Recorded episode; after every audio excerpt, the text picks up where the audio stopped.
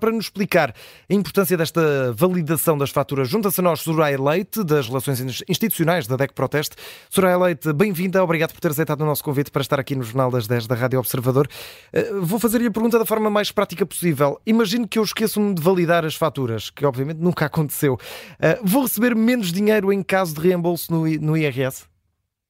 Muito bom dia. Em primeiro uh, momento, é importante que percebam que um, eh, em 2023 as tabelas de, de, retenção na fonte sofreram alterações e com uhum. estas alterações os contribuintes portugueses acabaram por entregar menos dinheiro ao Estado.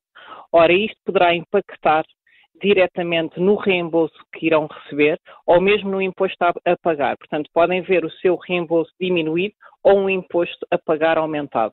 E para, precisamente, diminuir este impacto, a DEC Proteste recorda que os contribuintes portugueses têm até 26 de fevereiro de 2023, no portal uh, 2024, peço desculpa, uhum. no portal é fatura para validar as suas faturas.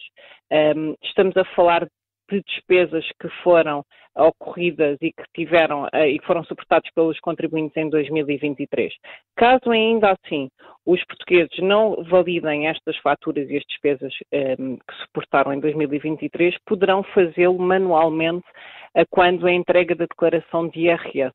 Uhum. E, portanto, existe um momento posterior para a validação há aqui uma importante exceção nesta matéria.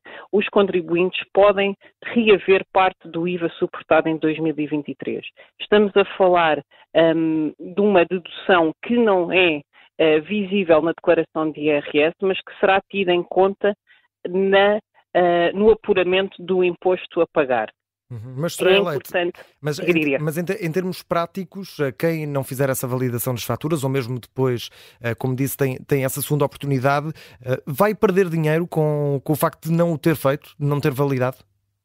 Caso não faça a validação até dia 26 no portal é fatura e caso ter, um, ehm, na declaração de IRS não o faça manualmente, naturalmente que uh, vai perder dinheiro. Portanto, são deduções que são feitas à coleta e, ao não ser feito, o imposto a pagar ou o reembolso será menor Uh, no caso do reembolso, será, será menor o reembolso que, que, receberá ou pagará mais imposto, naturalmente. A DEC Proteste tem números de, de quantos portugueses é que não fazem esta validação das faturas? Ou seja, conhecemos se há realmente um, uma larga escala de portugueses que, que se esquece, que não, que não está informado sobre isto?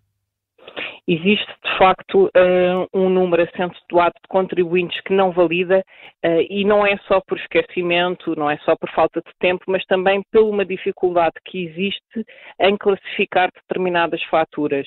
Uh, há por vezes o contribuinte tem dificuldade se aquela fatura deve ser validada enquanto despesa de saúde, se deverá ser enquanto uh, despesas gerais, porque estamos a falar de deduções que podem ser em cinco áreas concretas. Estamos a falar da área da saúde, educação, habitação, lares e despesas gerais. Portanto, até na classificação da validação uh, é de facto uma dificuldade, e até por literacia financeira uh, dos portugueses, há aqui de facto esta dificuldade na validação, na atribuição de qual a categoria que melhor uh, se uh, enquadra.